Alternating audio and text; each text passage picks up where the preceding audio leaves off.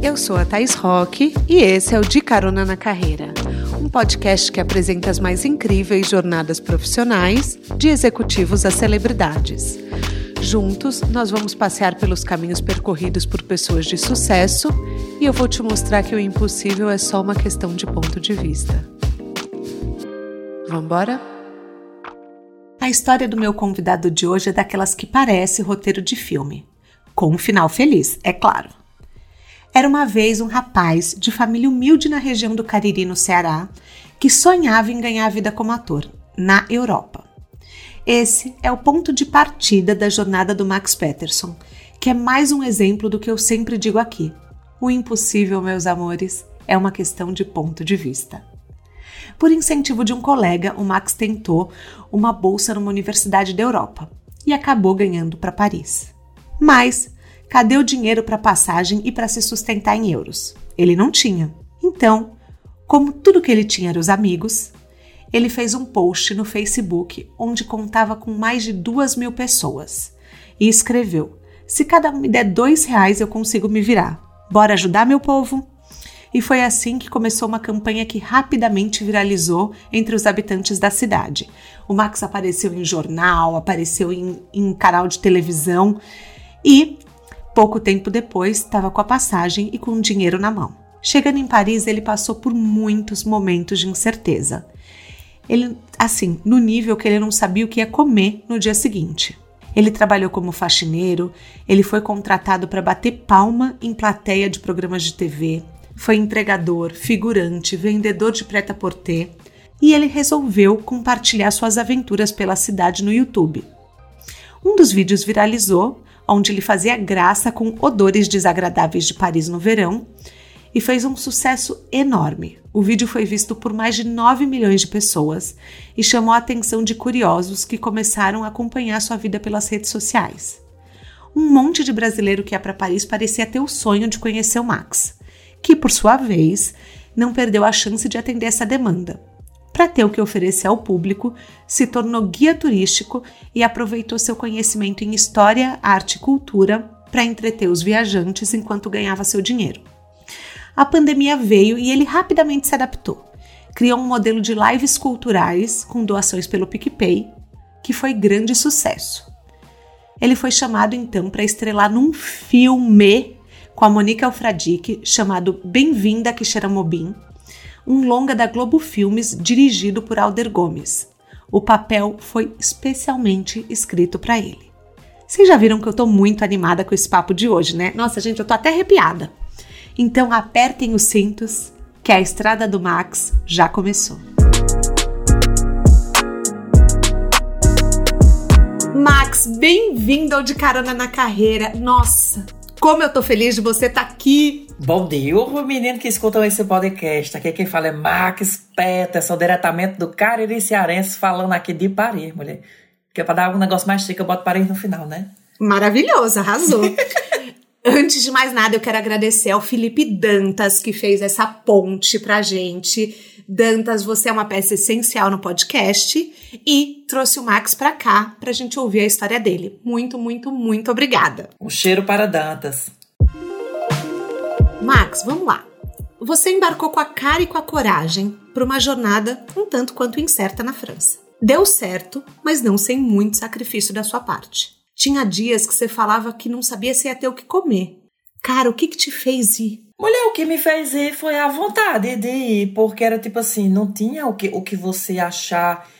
É, tudo tem uma consequência, entendeu? Então eu não, eu não ia ficar pensando, ai, quais são os impactos disso? Quais são os impactos de eu ir para o exterior? Quais são os impactos de eu viajar? Se eu fosse pensar assim, eu nunca tinha saído de casa. E isso eu não falo não é só no sentido de Paris, é em qualquer coisa. Se você for pensar muito na consequência, você acaba não fazendo. Então eu pensei muito mais nos benefícios que eu podia ter com aquilo do que nos problemas. Claro, os, pro, os problemas vieram, mas aí são é algo que faz parte. Mas eu não pensei no, no, nesses perrengues todos, não. Eu pensava que ia ser menor do que o que eu passei.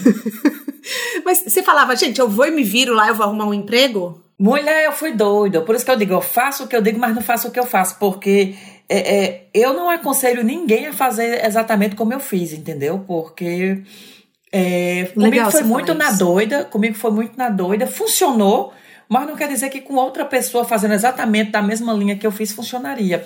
O que é que eu fiz? Eu criei uma linha de objetivos na minha cabeça. Eu sabia o que eu queria fazer e mais ou menos aonde eu queria chegar com aquilo ali.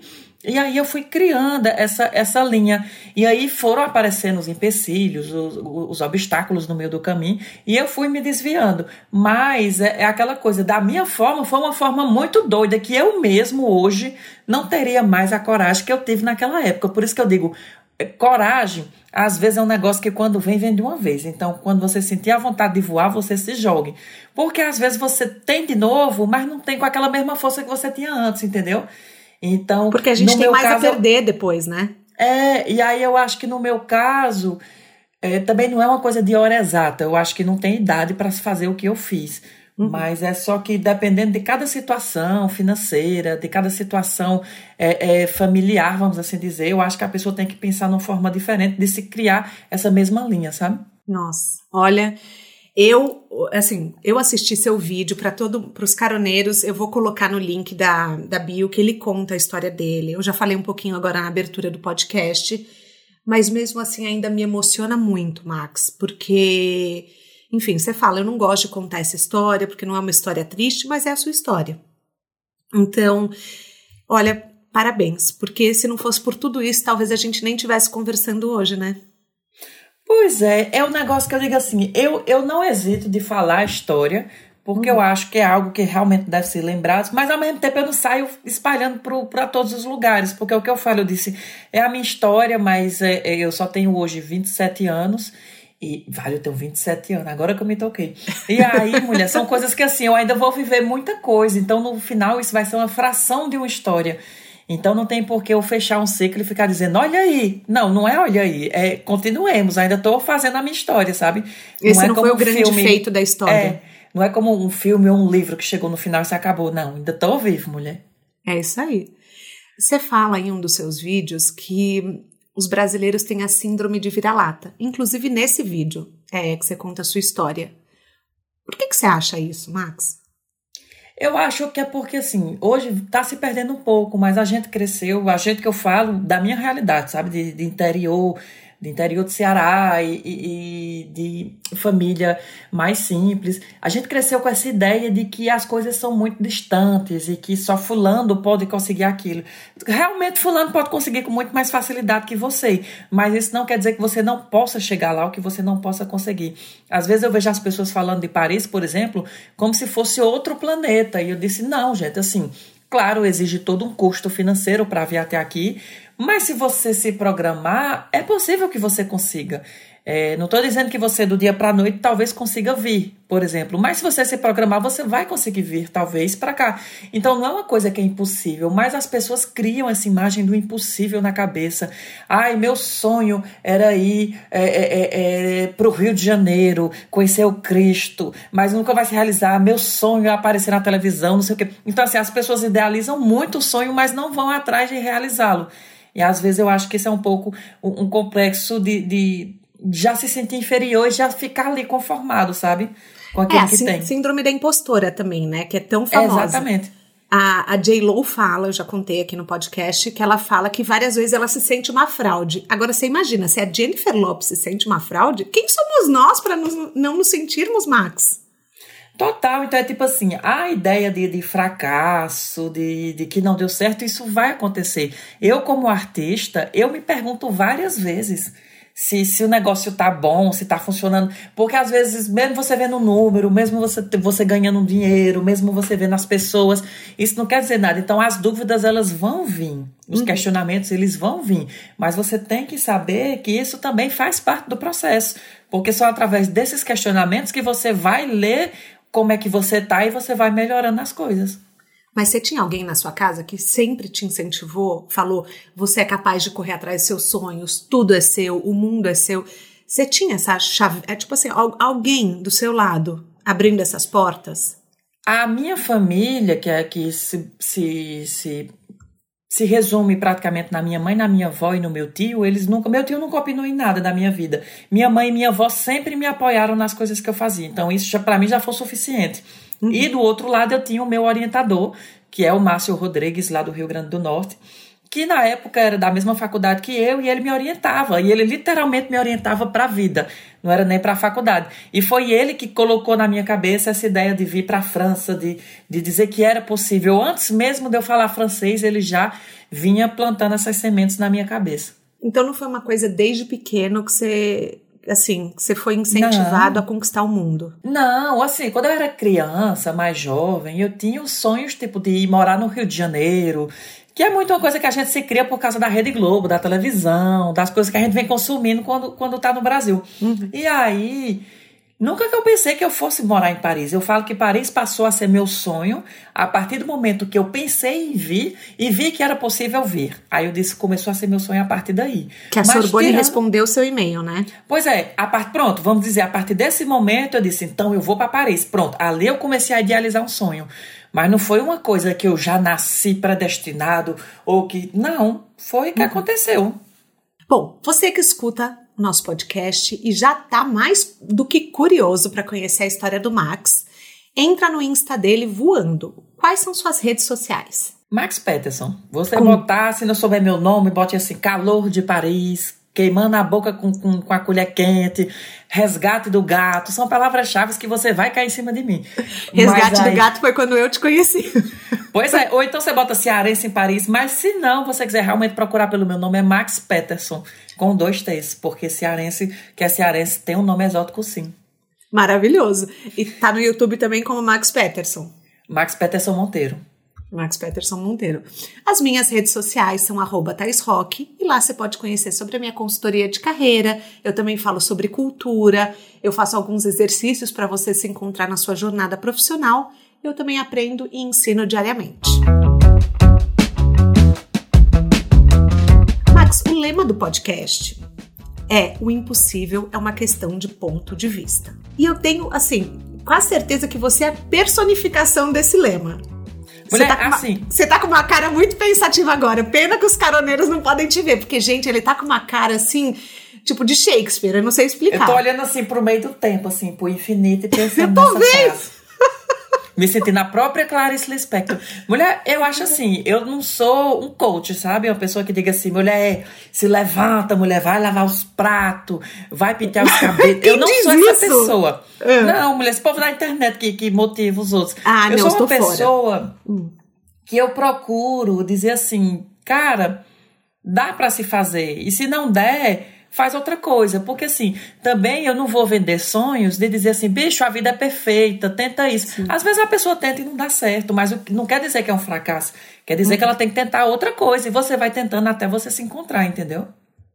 Mas você tinha um plano quando você ligou o YouTube pela primeira vez? Você pensava em mostrar o seu lado como ator? Mulher, não sei. Na verdade, eu acho eu já fazia trabalhos com teatro, né? Que eu já fazia há muitos anos. Uhum. Então, quando eu vi esse público, porque o, meu canal no YouTube era uma conta pessoal. Quando tá. eu tive o primeiro vídeo do Calor de Paris que viralizou, a galera começou a garimpar o meu canal do YouTube procurando conteúdos que não existiam. Uhum. E aí eu me senti na obrigação de criar conteúdo para essas pessoas. E o que é que aconteceu? Eu me vi num desespero de dizer, bicho, o meu público tá aqui agora. A hora que eu tenho de me mostrar para o mundo é agora. Porque senão essa galera vai embora. E aí eu, eu falo muito que eu comecei numa vibe mostrando o que as pessoas queriam ver, porque uhum. eu viralizei com uma coisa que era muito clichê, que é esses vídeos aleatórios da internet que não leva a lugar nenhum, mas que é super engraçado. Uhum. O que eu não é desmerecer no vídeo. E aí eu comecei a criar um conteúdo nessa linha e com o tempo eu fui começando a criar conteúdos que eu gostava de fazer. E aí hoje eu mostro, no começo eu fazia o que as pessoas queriam ver. Hoje as pessoas veem o que eu quero mostrar. Então é tipo assim, todos os dois, os dois lados da moeda saem felizes. Hoje eu tenho total controle sobre o meu canal YouTube. Eu sei exatamente onde ir, onde caminhar, mas no começo era muito de, de experiência mesmo, de aprendizado. Eu ia experimentando coisas. Quando eu via que não funcionava, eu deixava de fazer. Quando eu via que funcionava, eu continuava. E foi aí que foi aparecer no meu bordão, que é bom de o menino que assiste meu canal. Essas coisas. Tanto que se você ver os meus primeiros vídeos, é uma outra linguagem, a forma como eu falo é diferente. Ai, Max, mas não é você? Sou eu, mas é porque eu fico com vergonha, mulher.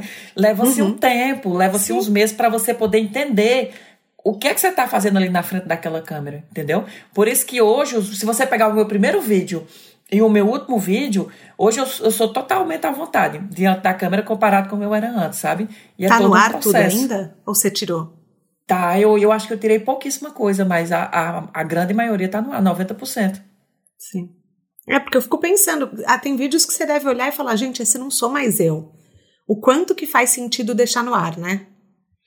É, mas assim, eu não sou muito de estar tá consumindo meus vídeos antigos. Eu faço e jogo. Uhum. Quando eu vejo os últimos, a qualidade da imagem tá, tá, tá menos boa, a, a, a, o meu, a minha aparência, às vezes eu tô me sentindo mais feio, eu tô me sentindo mais bonita. Então, é um processo também que faz parte e tem que se respeitar, que é um processo de mudança. Então, tipo assim, eu era daquele jeito, eu sou assim, que é como que nem o pessoal às vezes resgata, até do, do Big Brother, por exemplo. O pessoal uhum. resgata um Twitter de fulana de 2009. Uhum.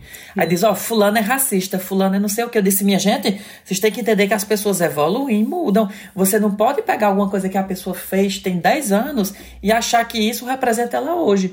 Então eu, eu sou tranquilo com os vídeos, porque eu acho que o que eu fiz antes não quer dizer diretamente com o que eu faço hoje, porque é um processo de evolução, como eu já disse, eu já disse no começo lá. Quando eu te perguntei, a gente bateu um papo antes de gravar e eu te perguntei qual era o seu grande objetivo. E você falou sobreviver. Já caiu a ficha do tamanho do sucesso que você é? Mulher, sei não. Porque eu tenho noção da, da, da, da galera, eu tenho noção da, das entrevistas, da, enfim, de tudo.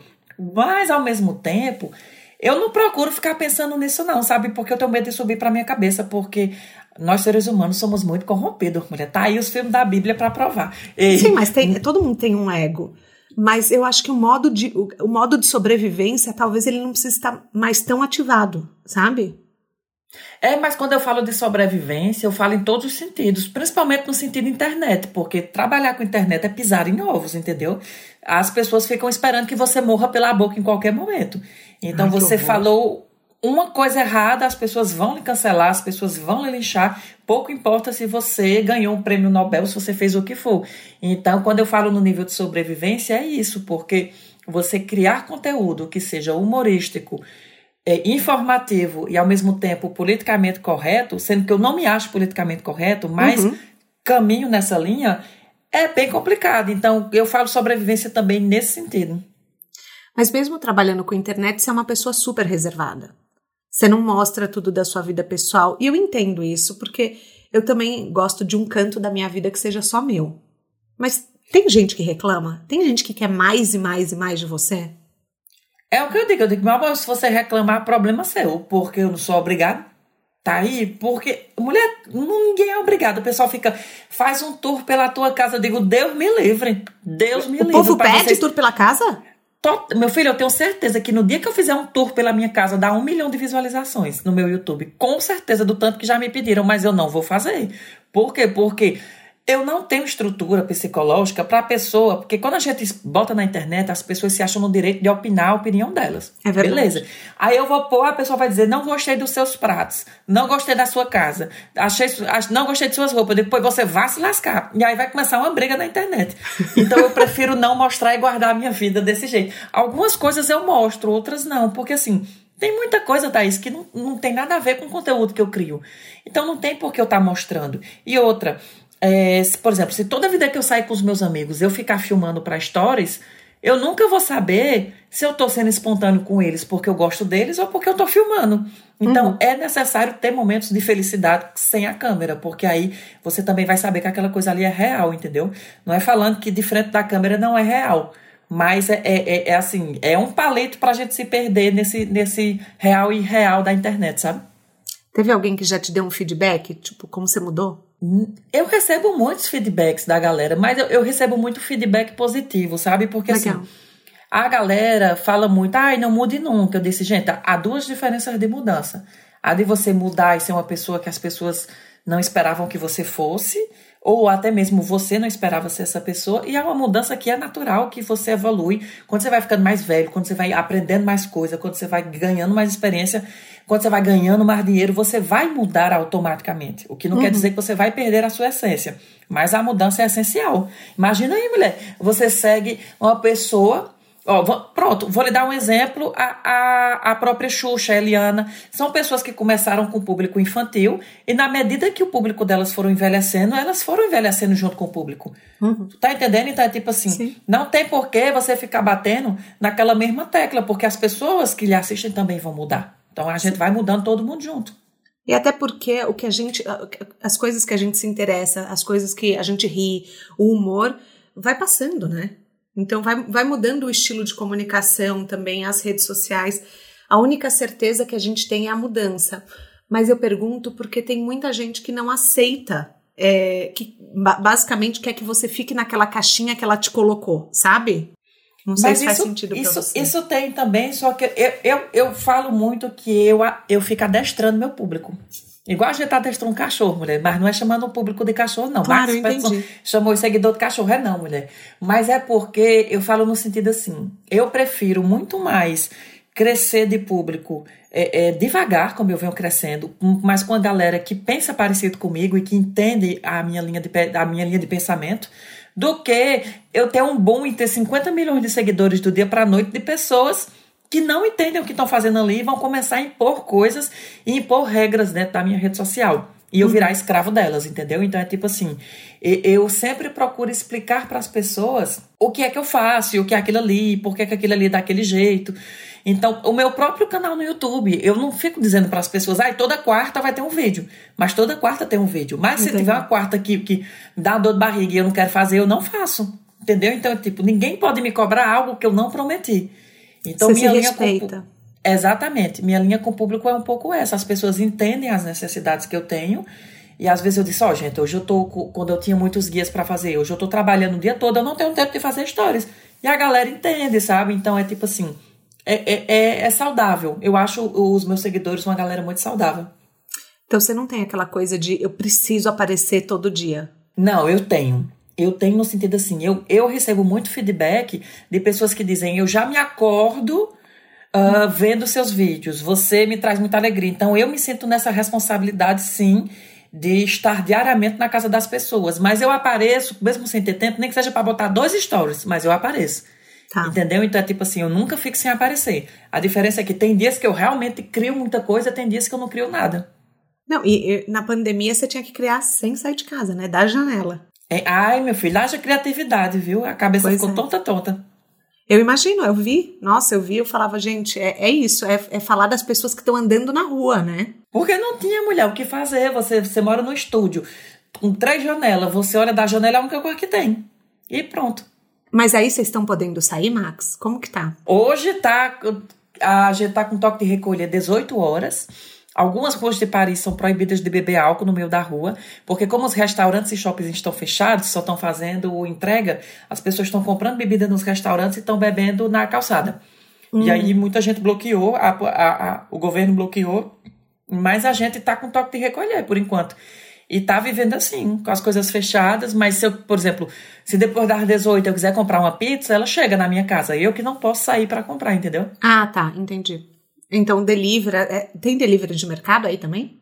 Tem, tem delivery de mercado e normalmente a gente sai mais cedo, sai para fazer antes. Todo mundo já se acostumou que até 5 horas da tarde tem que estar tá fazendo tudo. Bom, você começou fazendo os guias quando o pessoal começou a ir para Paris e te procurar. A partir do momento que foi viralizando seus vídeos, Todo mundo queria ser amigo do Max. Isso é ótimo e eu achei inteligentíssimo que você arrumou um serviço para oferecer. E co como que foi assim? Você passava o dia inteiro, depois você abriu uma agência. Co conta um pouco assim, porque eu sei que até bater palma em programa de TV você já bateu. Então a sua jornada eu profissional. fiz muita coisa. Gente, essa história eu acho incrível. Bom, você já foi faxineiro, você já foi entregador, você já foi vendedor de preta-porter. Como que foi um pouco essa criação da agência?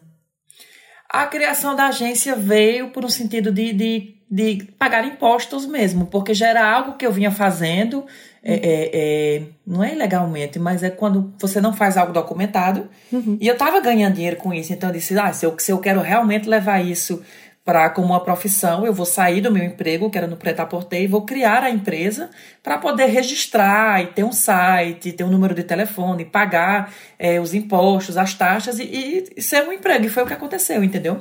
Então a ideia da agência foi essa mesmo, foi de deixar as coisas legalizadas e normalizadas. Por exemplo, quem fazia guia comigo tinha um seguro caso acontecesse alguma, porque eu não sei se as pessoas sabem, mas se acontece alguma coisa com você durante a visita guiada, a responsabilidade é do guia. Então ah, eu tinha sabia. seguro, é, caso o, o, a pessoa atravesse a rua, Deus me livre, um, e uma bicicleta venha e atropele ela, entendeu? Tem um seguro com isso. Então, são, são, são pequenas medidas que fazem toda a diferença na qualidade do trabalho. Nossa, caramba, eu nunca soube disso. Pois então, é. os guias têm que ser registrados. Tem que ser registrado porque, assim, caso aconteça algum problema, a pessoa ela tem para onde recorrer, entendeu? Porque uhum. quando você faz uma visita guiada, com, se você conhece o guia, tudo bem. Mas com um guia aleatório que você não conhece e você vai pagar na hora, ele pode muito bem lhe dar um calote, como a pessoa também pode lhe dar um calote. Eu me lembro que muitas vezes eu cheguei a, a no começo, né, quando eu comecei a fazer os primeiros guias, eu chegava aí na recepção do hotel para buscar as pessoas. Aconteceu de eu ir e a pessoa não tá lá. E eu perder o dinheiro e perder meu tempo. Quando eu virei uma agência, se a pessoa não fosse, ela não era reembolsada, porque ela já tinha pago antes uhum. pelo site, entendeu? Então, tipo assim, vai criando realmente uma qualidade dentro do, da profissão ali.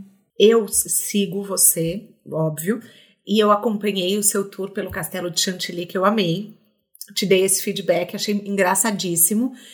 Mas da onde você tira tanto conhecimento? Você estuda muito antes de fazer cada guia? Ou, ou veio da faculdade de arte? Mulher é um mix, porque assim, eu sempre procuro estar tá aprendendo. Uhum. Eu falo, tenho, não é nem de uma pessoa ser inteligente, não, mulher, é de você ter curiosidade.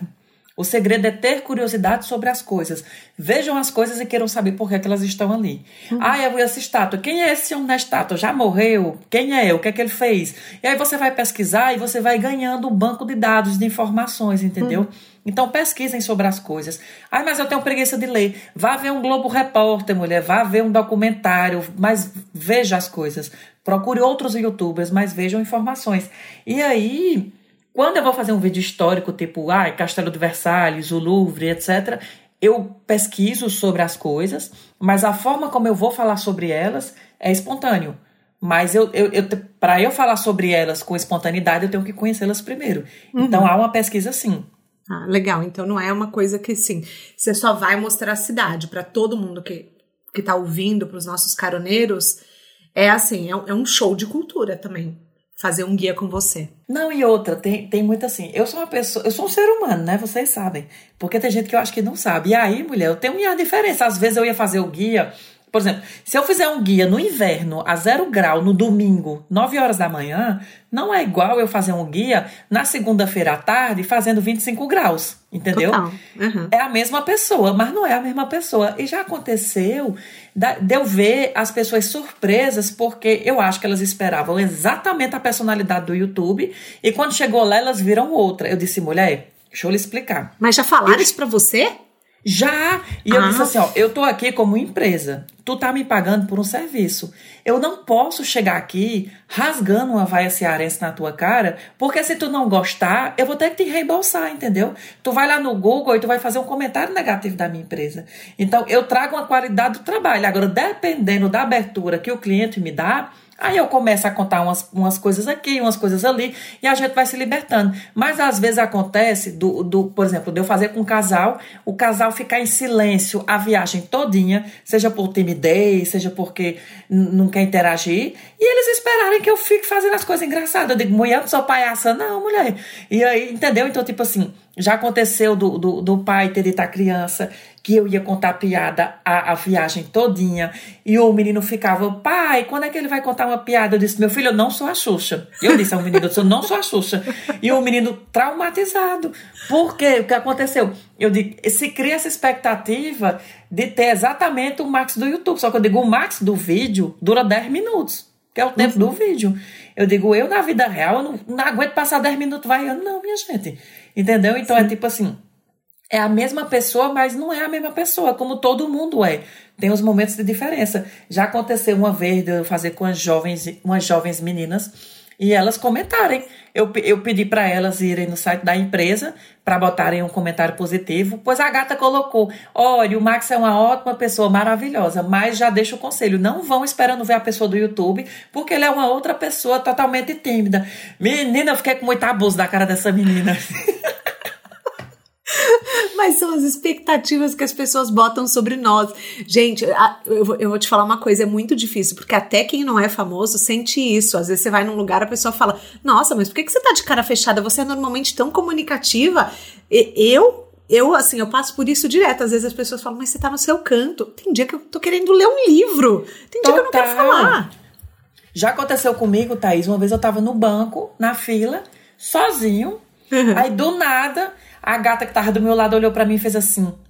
Quem te vê assim nem acha que tu é calado desse tanto, né? Eu disse, mulher, eu tô sozinho no banco. Tu quer que eu entre aqui rasgando uma vaia? Tu tá entendendo? Então é tipo assim, é, é, é uma leitura um pouco errada, mas assim, eu, eu sou uma pessoa super tímida. Se eu não conheço, por exemplo, uma coisa é eu ir para um evento, para uma coisa que eu sei que, que tem seguidores meus, que são pessoas que já entendem que eu. Sim, você, bota, você, você já incorpora o personagem, né? É, porque assim, nós já temos uma intimidade. Você uhum. já sabe como eu falo, então eu vou, eu vou me sentir totalmente à vontade de falar com você, Sim. sabendo que você é minha seguidora. Outra uhum. coisa é eu ir para um lugar que eu nem sei se as pessoas me conhecem. Então é tipo assim, não é a questão de, de ter medo do julgamento, não, mas é a questão de ter educação de entender que nem todo mundo ali talvez vai gostar da sua forma de, de, de, de soltar uma vaia cearense, de estar tá falando alto e etc. Então, tipo assim, eu não como as coxas de ninguém. Eu faço o que eu quero na hora que eu quero. Só que existe uma barreira que é a partir do momento que a sua liberdade começa a atrapalhar a liberdade do outro, você está invadindo o espaço do outro. Total. E eu tento respeitar isso, entendeu?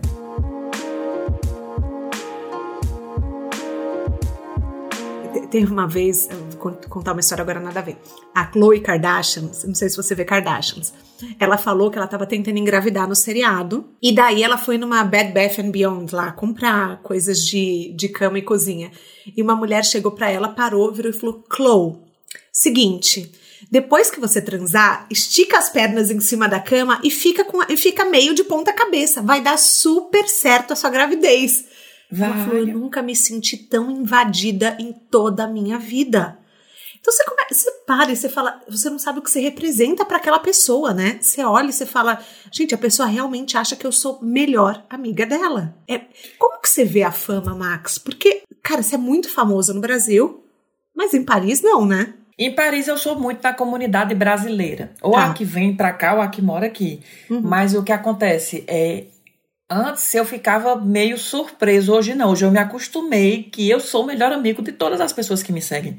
Então as pessoas vêm falar comigo com intimidade, eu respondo com a mesma intimidade. Mesmo sem saber quem é, mesmo sem saber o nome, mas isso sou eu mesmo, sabe? Eu não, eu, não é eu sendo falso, não, eu sou desse jeito. Aí uhum. o povo vem, Mar Max, como é que tá a tua volta? Eu digo, mulher, tá lá em casa, tá boa. E eu converso com a pessoa mesmo. E aí depois a pessoa tira uma foto, vai embora, eu nunca mais vejo. E fica por isso mesmo. Mas eu sei que a partir do momento que eu falo algo na internet, as pessoas vão vir comentar sobre isso comigo. Uhum. Então eu só falo coisas que eu que, eu, que assim, que não me incomodaria que as pessoas venham falar no meio da rua. Eu jamais falaria que queria engravidar para a pessoa vir falar um negócio desse para mim, tu tá entendendo? Uhum. Então eu acho que aí é a diferença do, do, de, do expor só o que você quer expor. Porque se eu, se eu, se eu colocasse tudo da minha vida, aí as pessoas iam falar de tudo da minha vida. E é uma cor que eu não quero. Tem alguma coisa, por exemplo, que você pode contar pra gente que seus seguidores ainda não sabem? Mulher, sei não. O que, o que é que o povo não sabe, não. Porque eu já falei tanta coisa na internet que parece que eu fico moderando, mas não modero, não. Tem gente que às vezes pega coisa ali que eu não. Mulher, não sei. Falar alguma coisa que, que os meus seguidores não sabem. Mulher, eu não sei se eu tenho alguma coisa assim polêmica, que eu tô grávida. Não, não sei o que eu poderia não falar. Ser polêmico. mas assim, alguma coisa sua que você fala, putz, as pessoas não sabem que, sei lá, por exemplo, eu, de manhã, eu sou uma pessoa, assim, super, super bem-humorada. Mas, é, tipo, a maioria das pessoas não é. Então, eu acordo super bem, eu gosto de conversar, o meu horário é amanhã. Eu não consigo produzir à noite, eu só gravo os podcasts de manhã. Se, claro, raras exceções, por exemplo, a Xuxa eu gravei 10 horas da noite, que era o horário que ela podia. Mas eu sou uma pessoa matinal. Eu sou casada, é uma coisa que eu não mostro na internet. Eu tenho dois filhos que não mostro também eles na internet. Mas eu deixo meio que claro, assim. Eu, eu falo que eu tenho dois filhos, a gente só optou por não expor. né? Eu e meu marido. É, tem alguma coisa que você olha e você fala, putz, ó, essa parte da minha vida eu não mostro, mas ela existe? Eu sou, eu era, né? Isso eu falo antes da pandemia, porque pós-pandemia, minha gente, eu não sou mais nada. Antes da pandemia, eu era uma pessoa muito de festa, muito de sair. Então eu saía muito todo final de semana. Era muito fácil você me ver num bar no centro de Paris. E isso eu nunca postava nos stories, sabe? Era uma coisa que era minha. Eu fazia os stories durante o dia, eu podia fazer ainda no ônibus, indo para festa ou para algum uhum. lugar, mas eu nunca fazia no local, porque eu acho que isso não tem nada a ver com o meu público. Pois eu, eu era uma pessoa muito de, de festa de final de semana. Eu sempre estava em algum lugar, eu sempre saía muito com os meus amigos e isso era uma coisa meio que eu ocultava, que eu nunca postei nos stories diretamente. Você é viciado em seriado, por exemplo? Sou, eu, eu sou viciada em seriado e sou viciada em videogame. Mas isso do videogame eu já comecei a expor. Eu uhum. jogo muito videogame todo dia, mulher. Você tá brincando? Que tipo todo de Todo dia. Mulher, tudo que tenha sangue, que seja violento. Meu, gemedeira aqui em casa. Nunca imaginei, Max. Pois é, para você ver. Quem vê assim, né, nem dá nada por mim. Pois eu passo o dia todo jogando. Parece uma criança de 10 anos. Aí às vezes me dá a sensação de assim, meu Deus do céu. Porque você junta o vício do videogame e o trabalho de home office, dá a sensação de que você não está fazendo nada o dia todo. Uhum. Só que no fundo eu sei que eu estou fazendo alguma coisa. Além do videogame, né? O videogame não é não fazer nada mesmo, não. Ah, hoje, você falou, às vezes eu tenho a sensação que eu não estou fazendo nada. Mas você criou, depois que os turistas não puderam mais ir para Paris você criou as lives culturais, que eu achei uma mega sacada. Então você deixava, acho que era o seu PicPay, né? O, é, o, PayPal, não sei, e as pessoas doavam e foi um sucesso. E agora, o que, que a gente pode esperar do Max, assim? O que, que vem por aí? Mulher, tem tanto projeto aí, coisa que eu jogo no universo e fico esperando voltar. Então é tipo assim, eu jogo 10 para ver se volta 3. É e vou aí. jogando. Ah, tem muita coisa boa, mas que eu não posso falar, porque até as pessoas que são próximas a mim eu não falo, porque eu sou muito assim, eu guardo as coisas até que elas aconteçam. Uhum. Uma vez que eu sinto que elas estão encaminhadas, aí eu começo a soltar, eu começo a falar. Não tem por que você estar tá criando expectativa nas pessoas, uma coisa que você não sabe se você vai dar continuidade. Mas, tirando esse projeto secreto, que eu ainda não posso revelar, estou gravando um novo álbum, não, que ninguém vai comprar, que eu não sei cantar. é, que né, parece aquelas coisas de cantor, né? Estou gravando um novo álbum. Tipo, daí você solta o álbum tipo Taylor Swift, meia-noite é, um dia, X. Eu, eu cantando cover, que nem a Madoninha Capixaba. Mulher, eu acho que assim, são, são coisas muito aleatórias. Você pode esperar qualquer coisa de mim. Eu sou uma pessoa que eu sou muito disposto, disposta a aprender, sabe? Hum. É, é, se eu sentir vontade de, de de trabalhar com venda de carros, eu vou começar a fazer cursos ligados a, a, a, automóveis. Eu sou desse nível assim. Se eu sentir vontade de trabalhar com pintura, eu vou começar a fazer curso de pintura. Então é, é, é, é muito aleatório, mulher. É o custo de eu ter a vontade de fazer alguma coisa, eu vou atrás. O nosso podcast é sobre carreira e muita gente tem dificuldade de se reinventar. Você está falando que você faz com facilidade. Que dica você dá para quem está ouvindo? E não consegue se mexer e tá há anos num emprego infeliz? Mulher, assim, no começo vai ser difícil, porque o emprego infeliz é o que paga melhor, às vezes, né? Mas a gente tá infeliz, porque você vê que dinheiro não é tudo. Quando eu saí da, da. Eu era uma das pessoas, eu trabalhava 20 horas semanais na minha, na minha empresa de preta-porter, na última que eu trabalhei, o que resumia quatro dias por semana, cinco horas por dia. Então eu tinha três dias de folga e eu trabalhava em média de meio-dia a cinco horas da tarde, o que era ótimo como estudante. Eu ganhava um salário que muitos empregos aqui de Paris era maior do que o salário de quem trabalhava em tempo integral. Uhum. E isso foi uma coisa que eu conquistei com os anos na empresa, com, com, com, com as minhas competências e tal. Quando eu saí para investir no YouTube e para investir no guia, eu levei um ano, foi quase um ano e meio, para ganhar pela primeira vez o mesmo salário que eu tinha quando eu estava no, no auge da empresa. Entendeu? Que eu uhum. saí. Uhum. Mas então, não dava é para algo... fazer os dois juntos? Não, não dava porque a, a empresa cortava muito o meu ponto criativo, entendeu? Me sugava muito. E não dava para fazer os dois. E aí, quando eu fiz esse sacrifício de mudar, porque é um sacrifício, né? Alguma coisa morre para que outra coisa nasça eu, eu fui perdendo essa qualidade de vida financeira que eu tinha e eu levei um tempo para construir. Hoje, o que eu ganho vai muito mais além do que o que eu ganhava na empresa. Uhum. Mas foram anos de plantação para que a colheita viesse. Então é tipo assim, não tenha medo. É algo que assim, é, é toda vida que a gente sai da zona de conforto é complicado. Há uns perrengues, mas são necessários. Se fosse fácil, todo mundo fazia, entendeu? Mas aí não acho que você não é capaz. Mas ao mesmo tempo, tenha em mente o que você quer fazer. Tenha um plano A, tenha um plano B, tenha um plano C, Z, quantos planos forem, mas tipo assim, inventem. É, é, é, que nem a, a, uma frase que uma vez eu vi, que era dizendo assim, ai, não critique quem, quem troca muito de namorado, porque a pessoa tem que ficar tentando, tentando até encontrar uma pessoa que dê certo com ela. Eu digo, do mesmo jeito é emprego. Você tem que ficar tentando, tentando, até você se encontrar em algum lugar, sabe? Eu acho que às vezes, por medo do julgamento dos outros, a gente acaba se limitando muito. E não pode, mulher.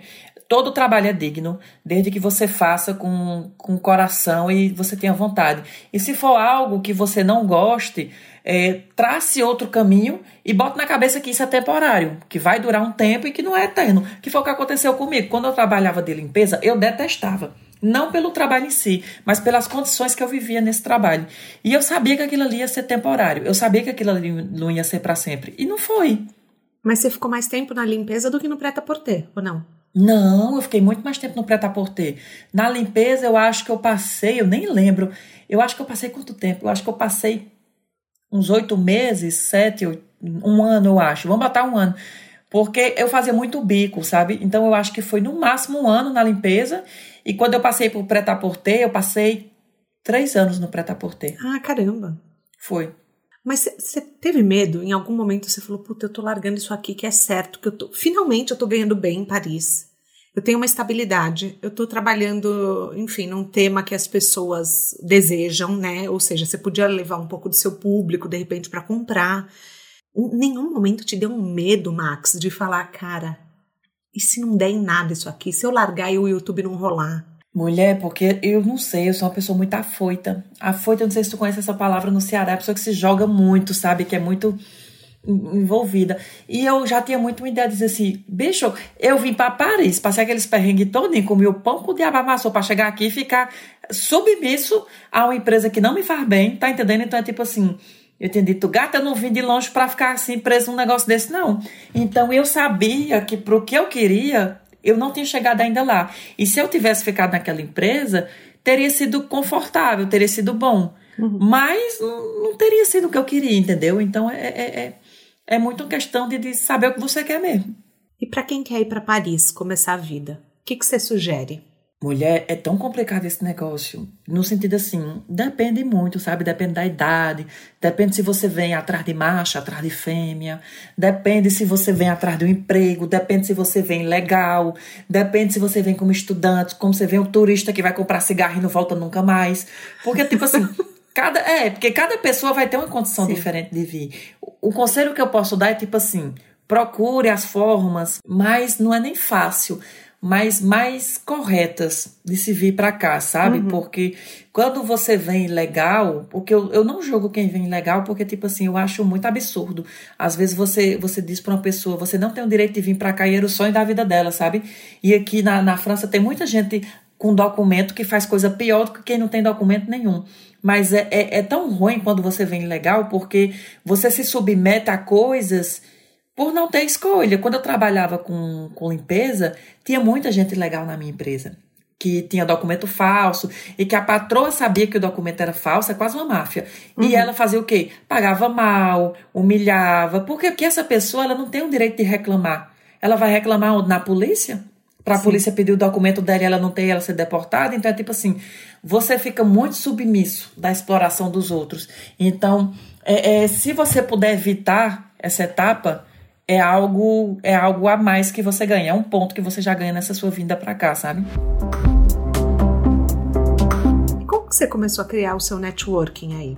Mulher conhecendo o povo, porque leva um tempo, mas você vai conhecendo, conhecendo pessoas que não devia ter conhecido nunca, vai conhecendo pessoas que vão lhe abrir caminhos, como em todos os lugares, sabe? Eu acho que a partir do momento que você começa a ver pessoas, a trabalhar com pessoas, você vai começando a ganhar um espaço, uma gama, e aí se você for se comunicando com essas pessoas, você vai guardando contato com elas. Mas para mim foi algo muito natural, que da mesma forma que aconteceu no Crato, aconteceu aqui em Paris.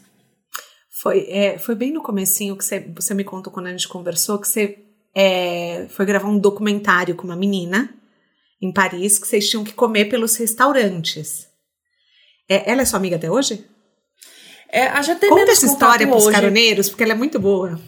Quando eu cheguei em Paris, e isso até é uma relíquia que assim me dói muito no coração, porque quando eu cheguei em Paris, com três semanas, tinha num grupo de brasileiros em Paris, ela como, como cineasta procurando histórias de brasileiros para gravar um documentário. Uhum. E aí eu me candidatei. Só que o meu não era em si uma história de vida, mas era a história da chegada. E ela tem, ela, eu gravei com ela e ela tem registrado toda a minha chegada em Paris, assim. Ela me pegou com três semanas. Gente, essa Ah, mulher tem um ouro na mão. Manda ela então, ela me aí. pegou com três semanas que eu tava na França. Isso eu acho que eu nunca falei pra ninguém. Com três semanas que eu tava na França, ela me gravou nas ruas, ela me gravou contando a minha chegada, que é a, a chegada daquela história. Só que ela me pegou antes que o dinheiro acabasse, antes dos perrengues ruins. Então ela me pegou num estado de alegria, ainda de muita inocência. Sabe? Então ela tem uma- um negócio que eu que se eu pudesse eu comprava aquelas imagens. Só que assim, já tem seis anos, o documentário nunca saiu. E, eu já ouvi boatos que ela perdeu as imagens. Não sei se perdeu, não sei se não perdeu. Já cheguei a entrar em contato com a produtora dizendo: vamos fazer uma parceria, eu vou financiar o documentário, vamos fazer só o meu lado, porque eu queria muito que essa história fosse pro meu canal, não sei o quê. Me venda, não sei. Eu já tentei de tudo, mas eles não, não se manifestam. Eu vou até depois que eu desligar aqui, eu vou atrás dessas imagens de novo. E aí, quando eu gravei esse documentário com ela, tirando essa, essa parte aí de uma coisa que o povo não sabia, eu estou contando aqui, eu comecei a meio que fazer bico com ela. Porque não era um trabalho, não, era um bico. Meio que na amizade, mas eu não tenho o que fazer mesmo em Paris. E ela estava gravando outros documentários. Um deles era um suposto programa de cozinha na qual a apresentadora ia nos restaurantes e a gente ia como equipe técnica. Aí ela provava dos pratos. Quando ela provava, o prato ia para produção. Aquilo ali era o meu almoço, era a minha janta, entendeu? Era o que eu comia nesse, nesse, ne- nesse set de gravação. Então aquilo ali me ajudou bastante. Me Sim. ajudou por um mês em Paris, assim. Porque por mais que eu não ganhasse nada para estar ali com ela, porque eu estava por, por amizade, por ajudar, eu almoçava na casa dela, eu, eu merendava, entendeu? Então, tipo assim. Mas você não podia nada, também escolher o que você ia comer, né? Não, não escolhia, não, mas era o, era o que tinha, né? Sim. Mas a Ave Maria eu- eu- é- era horrível, assim. Às vezes eu fico pensando, vez ou outra passa na minha cabeça, eu disse, meu Deus do céu, se eu pudesse voltar no tempo, eu pegava uma nota de 100 euros, chegava no max do, do, do- de 2014 e dizia, tome, meu filho, vá ser feliz. Porque eu me lembro uma vez, a maior felicidade da minha vida, eu juro. Eu nunca fiquei tão feliz na minha vida, foi quando eu achei uma moeda de 2 euros escondida na minha carteira. Tinha um bolso falso na carteira e eu mexendo, mulher, num dia assim de muito perrengue, eu achei uma moeda de 2 euros. Porque quando- pobre não perde dinheiro, não, viu? Pobre já sabe exatamente a quantia que tem. Pra eu ter achado 2 euros era porque eu tinha perdido mesmo. Mas eu fiquei tão feliz, tão feliz com aquilo ali. E hoje, às vezes, eu gasto 2 euros assim, sem nem pensar, sabe? E naquela época eu pensava muito. Então, é, é- é, se eu pudesse voltar no tempo, eu faria tudo de novo. A única coisa que eu faria era talvez pegar uma moeda de 2 euros e esconder na minha carteira para que eu de 2014 achasse depois. Que lindo isso, Max. É, ai, eu vou chorar, gente. Ai, meu Deus Não, do céu. mulher, não chore não. O que, que é sucesso pra você hoje? O sucesso para mim são várias coisas, sabe? Eu não me considero uma pessoa, eu me considero uma pessoa de sucesso, não vou dizer isso não, mas eu falo no sentido assim, para mim nem tem um, nem tem um ponto de começo, nem tem um ponto no final, é isso. Quando eu estava nos no meus perrengues, eu já me considerava no sucesso. Por quê? Porque eu já tinha saído do Ceará e eu já estava em Paris, fazendo universidade. Então, para mim, aquele já era um sucesso. Hoje, para mim, eu já vejo que o sucesso é agora. Talvez daqui a um ano, eu já vejo que o sucesso seja daqui a um ano. Então, é tipo assim, eu sou uma pessoa muito feliz com as coisas que eu tenho, sabe? Mas é, é, eu não me contento só com as coisas que eu tenho. Então, vou atrás de outras coisas. Mas eu vou dizer que o sucesso para mim é você poder ter uma qualidade de vida de ir num supermercado, comprar. é, Depois que eu, que, eu, que eu passei meus perrengues em Paris, eu sou muito ligada à comida, viu? Então, para mim, hoje, a qualidade de vida é eu comprar coisas no supermercado sem olhar o preço. Porque eu sei que no final eu vou conseguir pagar. Também não saio extrapolando. Mas Claro. eu, comparada a como eu era antigamente, isso para mim é, é, é o sucesso, sabe? É eu poder comprar as coisas que eu tenho vontade. Perfeito. A gente tem um quadro aqui que chama Pneu Furado, que é assim, são erros da nossa jornada profissional, mas que nos ensinam muito, mais do que qualquer escola ensinaria. O que, você considera que foi o pneu furado da sua viagem? O pneu furado da minha viagem, eu acho, foi eu ter confiado demais em algumas pessoas que diziam que iam me ajudar, sabe? Mas eu nem sei se seria tão furada assim, porque essas pessoas, ao mesmo tempo, elas estavam me fazendo amadurecer cada vez mais. Uhum. Mas eu acho que o, o, o meu pneu furado foi esse. Foi por estar numa situação vulnerável, porque quando você está numa situação vulnerável, você literalmente fica à mercê de qualquer coisa. Então, eu tive muitas pessoas que, que subiram em cima das minhas costas, que se aproveitaram de mim, e por mais que eu soubesse que isso estava acontecendo, eu não conseguia ter forças para me levantar e dizer: meu amor, o que é está acontecendo aqui? Entendeu? Uhum. Que, eu, que eu poderia fazer hoje. Então, eu acho que esse foi o meu pneu furado foi não ter forças para revidar algumas coisas que aconteceram durante o meu passado. É, mas hoje essas pessoas com certeza não estão mais perto de você, né? Não, eu excluí todo mundo, assim. Eu acho que, que já aconte... tinha muita gente do meu ciclo, principalmente brasileiros, que assim. São, é aquele tipo de pessoa que faz que está lhe ajudando, mas que no fundo está lhe sugando. São mais tóxicas do que pessoas que vão lhe ajudar. Uhum. E eu tinha muita gente assim. E aí, quando eu, eu comecei a entrar no Preta Porter, quando eu comecei a mudar de bairro e tudo, Antes mesmo do YouTube, eu excluí todo mundo, bloqueei, eu sumi do mapa. Nossa, sabe? antes mesmo do YouTube, que bom. Foi. Então, eu desapareci uhum. da vida dessas pessoas, tipo assim, sumi, literalmente, nunca mais ouviu falar de mim. Quando o meu vídeo estourou do YouTube, várias delas tentaram me ligar sabe assim? E eu deixava sempre cair na caixa de mensagem. E as mensagens eram tipo: Nossa, Max, eu tava tão preocupada com você, eu achei que você tivesse voltado pro Brasil, que bom que você tá vivo. Nossa, manda uma mensagem para mim, eu gosto tanto de você. E eu nunca respondi. E eu tenho certeza que hoje elas devem falar: Ó, oh, tá vendo o Max? Ajudei muito ele em Paris e hoje ele me deu as costas.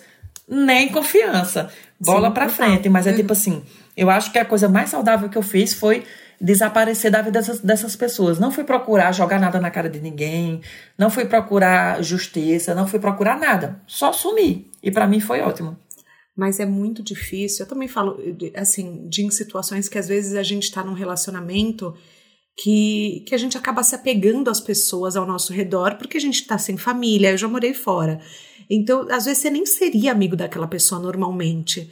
Só que você está se sentindo tão sozinho que você fala, cara, ela é tudo que eu tenho aqui. E daí você acaba muitas vezes cedendo, passando por cima de você para ficar com a pessoa, né? Só para ter alguém por perto. É, é, muito, muito complicado isso.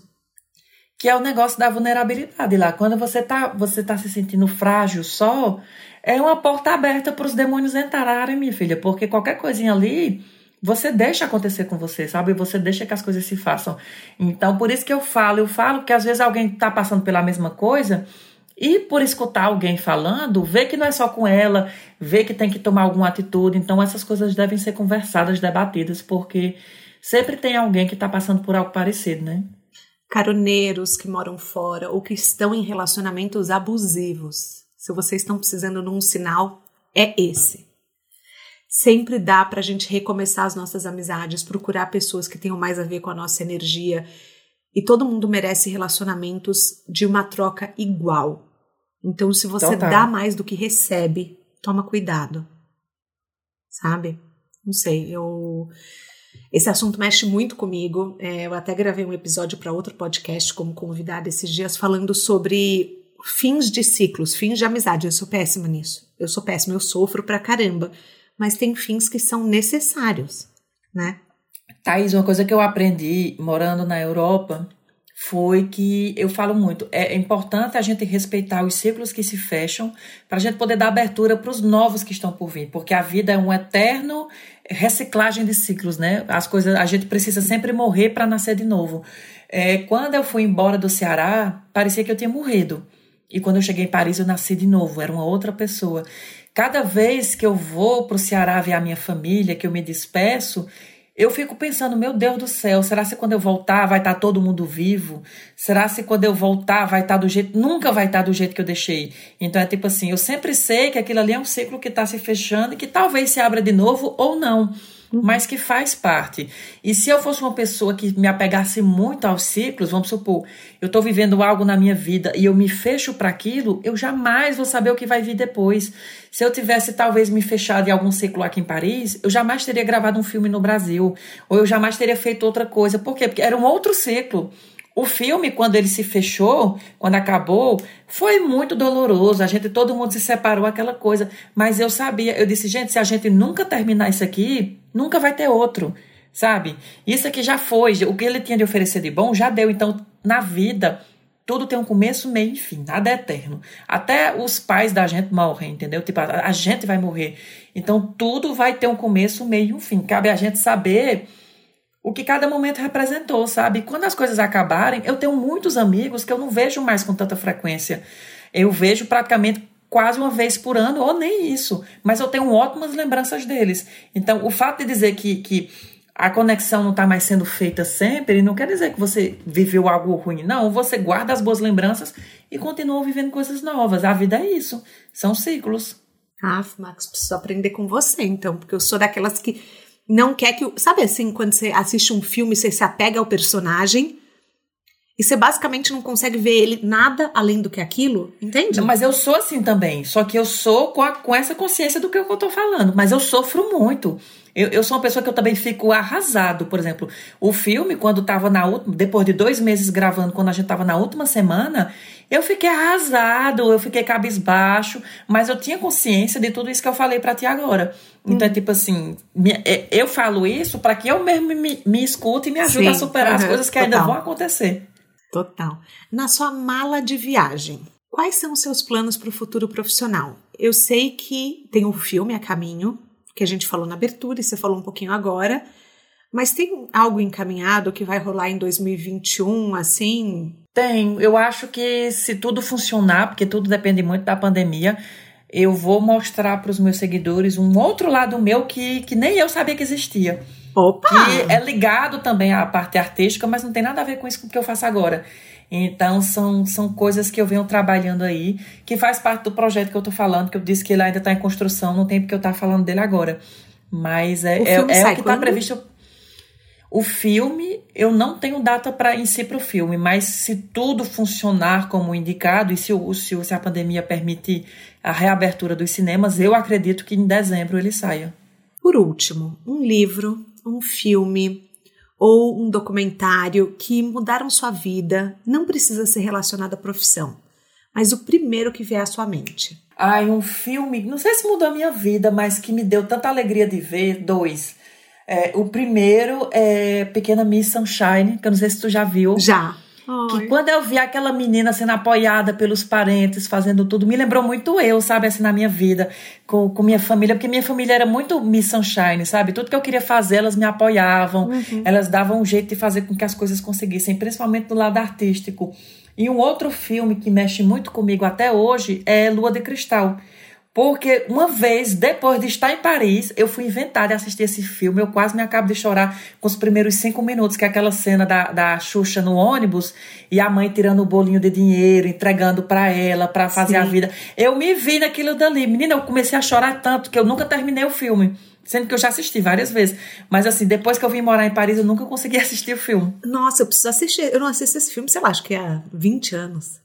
Pois Nossa. é, a primeira cena é muito a minha história, como é muita história de muita gente, sabe? Hum. Que sai do interior para viver a vida na capital. Esse negócio da mãe pegar todas as economias, entregar para viver a vida, aí vai para a capital para morar com gente tóxica que vai sofrer o pão que o diabo amassou, mas que no final dá certo.